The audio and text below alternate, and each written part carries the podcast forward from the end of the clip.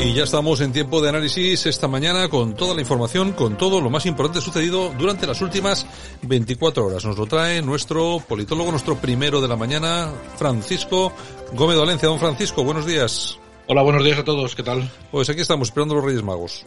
Prácticamente. Sí, ya, ya- ya ya tienen, que andar, ya tienen que andar cerca ya. Sí, ya vienen de camino, ya se, se les atisba ahí por el horizonte. Alguno más obvio que otro, pero bueno. Nada, hablamos de lo que está sucediendo estos días por España, que es poco, ¿eh? Sí, Al final, como adelantamos ayer, tenemos el tema fundamental. Al margen de la pandemia, todos tenemos el, en mente de lo que están hablando todos los medios más importantes, ¿no? Que es el lío de las vacunas, que es fácil de explicar, ahora lo vamos a comentar, y que si ella se va, ella no se va. Hay que decir bien claro que ella no se va a ir como ministro, porque si se va como ministro y durante un tiempo eh, no es nada, pues eh, dejaría de estar aforado. Vamos a ver, no seamos tontos, ¿eh? Este hombre va a ser ministro hasta que sea presidente o diputado de la, de- del Parlamento catalán y punto. Y ya está. Y va a ser un trasvase de institución a institución, pero no va a estar ni un minuto fuera de, de lo que es el aforamiento, no sea que venga uno, le meta alguna denuncia y acabe donde no quiere. Exacto, exacto, nunca se sabe. Efectivamente, o sea, que esto es un tema que, que, bueno, pues que poca gente está destacando, que casi nadie ha comentado, como, como pasó ayer, ya que nosotros adelantamos aquí en este medio que, lo, que, que, que había cambiado el argumento y, el argumentario político de lo que se estaba hablando era de las elecciones catalanas y el tema de la pandemia pues había quedado un poco al margen, salvo por el tema de la vacunación, que como digo es un poco lioso y, bueno, se está haciendo un poco más de incidencia por, por, porque eh, el Reino Unido, Boris Johnson va a cerrar cal y canto otra vez el país, eh, como sucedió en marzo. O sea que la situación está muy complicada allí. Eh, imaginamos que aquí Pedro Sánchez pues estará deseando que venga para acá con el aire del norte el virus, a ver si puede volver a hacer lo mismo, que es le gusta gobernar a él, ¿no? Teniéndonos a todos absolutamente encerrados. En todo caso, vamos a escuchar a ella, que explicaba el tema del lío de las vacunas en 30-40 segundos. Eh, a fecha de hoy, en nuestro país se han repartido 718.575 dosis de, eh, en este caso, de una única vacuna, de la vacuna de BioNTech Pfizer. ¿eh? Eh, unos 360.000 de estas dosis se han repartido hoy mismo. De estas 718.575 dosis repartidas, eh, se han ya administrado a la población 82.834. ¿eh? Eh, no voy a dar el porcentaje porque mm, se han administrado 82.000 dosis de 718.000, de la, la mitad de las cuales prácticamente se han repartido y por tanto no se podían administrar. Pido prudencia a la hora de analizar estas, eh, estos datos. ¿eh? 718.575 dosis repartidas y administradas a la ciudadanía 82.834. Estos datos que haremos público diariamente tendrán también ustedes el detalle de por comunidades autónomas. A este paso, Francisco, 17 años para vacunar a todos, ¿no? Sí, las cuentas no salen, efectivamente, pero lo que pasa es que de las 700 y pico mil se han recibido eh, la mitad en el día de, antes de ayer. Y de las otras que ya sí que se habían recibido, lógicamente solamente se ha puesto la primera dosis. Por lo tanto, el resto se ha guardado por lo que pueda pasar, porque efectivamente dentro de tres, cuatro semanas hay que poner la segunda. Por lo tanto, ese es el, ese es el motivo. No es porque las comunidades autónomas no hayan hecho su trabajo debidamente. Es verdad que sí que se puede criticar que el virus, eh, a diferencia de como dicen, de que no atiende de ideologías y no atiende de fronteras, se ve que el virus sí que atiende a descansar el domingo. Porque el domingo ni Dios ha puesto vacunas, salvo en la comunidad de Murcia Claro. y, en, Ca- y en Canarias. O sea, no debe ser importante que el domingo el virus descansa y, y, bueno, pues todo más tranquilo porque si el virus, pues eh, ya sabemos que, que además de atravesar fronteras y todas estas cosas que nos cuentan, pues eh, este es el país que tenemos. O sea, ¿para qué vamos a molestarnos en vacunar a la gente los domingos, no? En fin, el Partido Popular, lógicamente, lo que está criticando es que este hombre pues vaya a seguir siendo ministro y, por supuesto, este de precandidato o de candidato a la Comunidad de Cataluña. Imagino que va a aprovechar los fines de semana para hacer campaña y durante de lunes a viernes pues será ministro. Y como hemos explicado, pues no va a dejar de estar aforado. Por lo tanto, el Partido Popular puede decir lo que quiera, le puede llamar como quiera, pero lógicamente en el PSOE no son tontos. Aún así, Almeida, como portavoz del PP, hacía su crítica al correspondiente. Vamos a escucharle. Lo que no se puede ser es a tiempo partido ministro de Sanidad y candidato del Partido Socialista de Cataluña a la Generalitat de Cataluña. Que Salvador Illa debería haber dimitido ya. Que Salvador Illa debería, en su caso, estar en Cataluña. Las elecciones son en apenas un mes y que cuando estamos en esa posible tercera ola y en ese proceso de vacunación, lo que no se puede utilizar es la Ministerio de Sanidad como atalaya para promocionarse como candidato. No es digno ni es decente en términos políticos. Y desde luego, en términos humanos, España lo que necesita es un ministro de Sanidad y no un candidato a la presidencia de la Generalitat y por tanto creo que Salvador Illa debería ya haber dimitido. Bueno, pues ni soñarlo. No, no, no, puedes, no, ni tan siquiera hace falta que espere sentado. Puedes, puedes esperar bailando, que es lo que le mola al alcalde de Almeida, aprovechando el tema de los Reyes Magos, junto con Andrea Levi, que no sabemos muy bien a qué se dedica en el Ayuntamiento de Madrid, temas de cultura, dicen, ¿no? Bueno, pues aprovechando que está con estos asuntos de los Reyes Magos, el pasado domingo se disfrazó, pues en plan Agata Ruiz de la Prada y fue por la Plaza Mayor con alguien que le iba grabando, haciendo tonterías con los niños. Pero bueno, a eso se dedica esta muchacha. Y Begoña Villacís, que aprovechó y se escaqueó así por una, por, por la izquierda, que es por donde ya le gusta más escaquearse para no tener que hacer el bailecito correspondiente. En todo caso, ya te digo que espere bailando.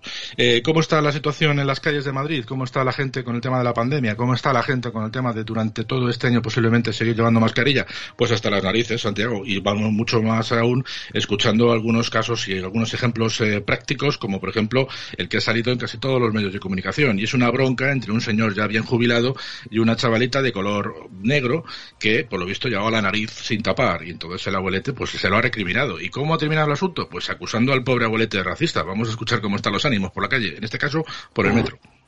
Hola, de mierda. Usted, usted, la nariz. Tengo mi tengo mi mascarilla puesta. Tengo mi mascarilla puesta. Que te tape la nariz. tengo la mascarilla puesta. Que te tape la nariz, coño. Lo la.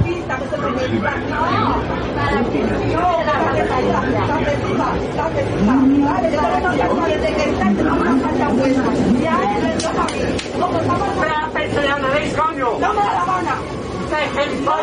la que la yo la me la la mascarilla de que fui al cartero ¡Se la puede poner en el coño!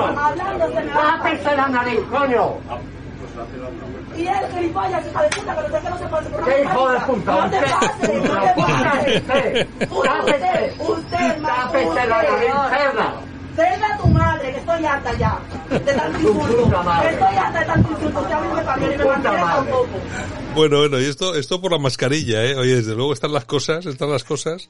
Para que luego nos cuenten que la cosa está bien. Sí, y sí, sí, no, sí, sí. Nos vendan que la gente estamos encantados de la vida y lo llevamos con, con, con, resignación. Pues fíjate cómo está el ambiente en el metro por el hecho de la nariz, que es algo que suele pasar habitualmente, que todo el mundo que entrevistan por la, por la televisión lleva toda la napia afuera. es, es, curioso porque como la estética hace que las mascarillas sean de esta forma, tan, tan, tan, bueno, pues que se ajustan a la cara, al final la nariz va afuera. Es algo curioso. En todo caso, ¿cómo está España rápidamente pues para, para hacer un breve, un breve resumen, ¿no? Pues por ejemplo podemos decir varias noticias muy rápidamente, ¿no? La venta de vehículos, por ejemplo, decir que ha caído un 32% con respecto al año pasado, estamos en cifras del 96 y quien se quiera comprar un coche a partir de este año que sepa que le va a costar más dinero por el tema de la subidísima y eh, de la subida tan importante que va a tener el tema de las matriculaciones. También comentar rápidamente que los despidos se han disparado también hasta niveles de los años 2008 y que la media de las indemnizaciones está siendo aproximadamente de 10.000 euros. Por lo tanto, quien se piense que pese a los ERTES y pese a la prohibición de despedir no se están llevando a cabo despidos improcedentes y, con las indemnizaciones correspondientes, pues aquí está el ejemplo, eh, según informaba Voz Populi. También decir que las inversiones para este 2021 de momento no se espera prácticamente nada, salvo lo que pueda venir de remanente eh, del crédito de la Unión Europea, que como hemos dicho muchas veces viene partido en tres plazos y lo parte que corresponda para este 21 y que además sabemos que de ese dinero que venga, pues más del 51, entre el 51 y el 53% se va a gastar para la propia administración. Por lo tanto, el sector privado pues va a estar, va a tenerlo bastante complicado. Eh, también decir, pues por ejemplo, pues que el arquitecto de, que, que, gestionó la sede de Podemos, pues finalmente ha dicho al juez que no tiene las facturas. Por lo tanto, eh, Pablo Casado, Pablo Iglesias, pues lo tiene y lo sigue teniendo complicado para este 21. Y por último, pues decir pues que, por ejemplo, el hermano de Simo Push pues ha sido condenado por, por amañar a precios eh, de los concursos públicos. O sea, socialismo puro y duro nos recuerda al hermano de, de a Juan Guerra, ¿no? El hermano de Alfonso Guerra y sus gestiones paralelas. Y también pues decir, por ejemplo, que Pedro Sánchez, de la abogacía del Estado, pues ha recurrido a la sentencia que le obligaba a informar sobre sus viajes en el Falcon. O sea que evidentemente la seguridad nacional bien vale un recurso, ¿no? En este caso, pues sabemos que se ha utilizado de forma fraudulenta para temas personales, pero bueno, como sabemos que la transparencia es un ejemplo para este hombre, pues ya veremos si finalmente, pese al recurso de la abogacía, pues tiene que decir para qué ha utilizado el Falcon o el Puma, porque se ha dicho que en estos días, pues eh, su mujer ha estado eh, de vacaciones en uno de los lugares en los que estuvo este verano y este hombre estaba Puma para arriba, Puma para abajo. Bueno, pues todos estos viajecitos tendrá que dar explicaciones. Y para finalizar, pues una noticia interesante del Partido Popular en Cataluña, hay que decir que Alejandro eh, Fernández, que es últimamente el que está fichando eh, en el mercado de invierno, pues para captar pues eh, figuras interesantes en, Cataluña de cara a las elecciones, pues ni corto ni perezoso se ha hecho cargo con, bueno, ha, ha, fichado a Eva Parera y dirán ustedes quién es esta mujer. Bueno, pues esta mujer forma parte de, desde el 2018 del equipo de Manuel Valls, que parece ser que efectivamente le sigue teniendo una inquina importante contra Ciudadanos y le quiere hacer la puñeta en la medida de lo posible. ¿No? Teniendo en cuenta que, como se dice, Manuel Valls posiblemente termine marchándose de nuevo a Francia, a la política gala, y posiblemente pues deje su partido en, Cataluña pues eh, en cuadros, ¿no? Y esos cuadros precisamente posiblemente terminan en el PP. De hecho, se esperan que dos personas más, junto con Eva Parera, pues se incorporen a las listas de Alejandro Fernández, lo cual dentro de lo que es la política catalana y a nivel nacional, pues no está muy bien entendido, puesto que esta mujer hace aproximadamente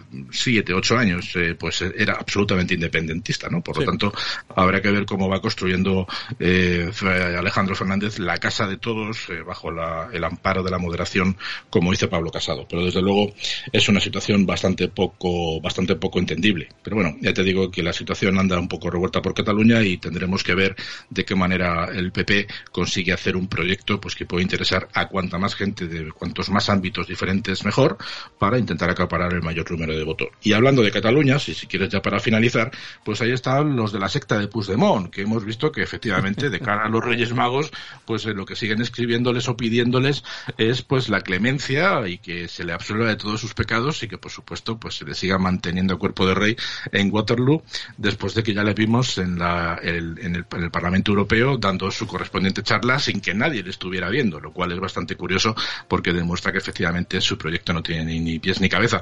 Aún así, tiene sus adeptos, como así lo demostraron en una de las últimas fiestecitas en las que, gracias a las redes sociales, pues hemos tenido algunas imágenes y algunos audios. Vamos a escucharlo, ya despedimos.